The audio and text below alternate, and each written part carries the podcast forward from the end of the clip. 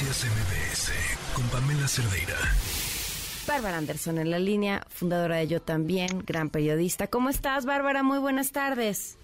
Muchísimas gracias por esta llamada, Pamela. Muy bien, gracias. Oye, Bárbara, eh, lanzaron, yo me había quedado en un solo, eh, pues ser una guía para periodistas para hablar sobre discapacidad, pero ahora son pues un montón de diccionarios sobre cómo hablar sobre la discapacidad, qué palabras utilizar, qué palabras no se deben utilizar, incluido uno para niños. Cuéntame qué es esta locura, por favor. Locura en el mejor sentido de la palabra, ¿eh? Es una locura muy necesaria. Sí. Eh, como bien dices, hace ya dos años lanzamos como, eh, como parte de periodismo de servicios para nuestros colegas una aplicación, una aplicación o un diccionario sobre cómo se dice, eh, cuál es la manera políticamente correcta de hablar de los temas que tienen que ver y los términos que tienen que ver con la discapacidad, con la inclusión y la accesibilidad.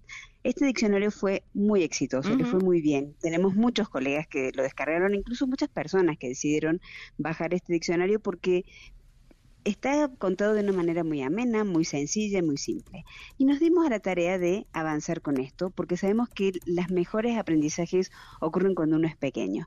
Y es donde uno tiene que llegar con más información, porque los chicos naturalmente no discriminan y muchas veces preguntan desde un lugar más de curiosidad que de discriminación. Entonces decidimos, junto con la gente de AT&T, que ha sido muy compañera en este proyecto, en lanzar un diccionario. Primero un diccionario infantil para niños de hasta 5 años, para explicar con dibujos de una manera súper eh, pedagógica cómo se dice, cómo se tienen que referir a sus compañeros con discapacidad, a personas con discapacidad, a personas adultas con alguna condición de vida.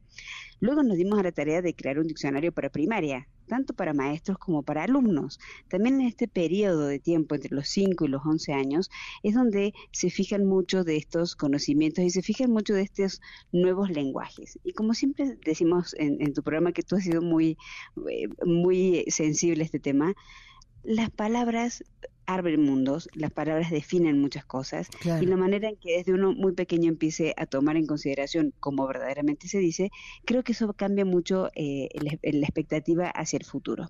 Y también creamos un diccionario que tampoco existía. Estos tres que te estoy nombrando son inéditos en México.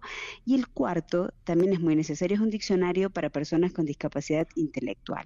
Es un diccionario que lleva un formato muy particular que se llama de lectura fácil o de lectura sencilla, con términos muy básicos, con unas pictografías muy, muy simples, para que también las personas con discapacidad intelectual sepan cómo comunicarse, cuáles son los términos correctos y cuál es la manera adecuada en que se tienen que referir a su propia discapacidad o a la discapacidad de otras personas. Así que ahora tenemos una familia hermosa de cuatro diccionarios, uno para comunicadores y gente que, que se interesa por la manera correcta de llevar este tema, uno para niños, uno para alumnos y maestros de primaria y uno para personas con discapacidad intelectual. De los cuatro, los cuatro, ya estoy como vendedor de metro, ¿verdad?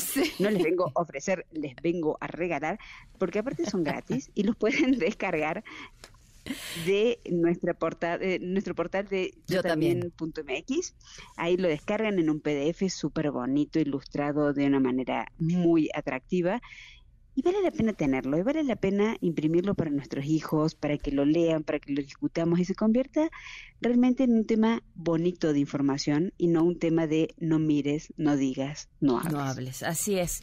Eh, el, respeto tiene nombre, tiene palabras y, hay que aprenderlas y conocerlas. De verdad, felicidades por este trabajo, Bárbara.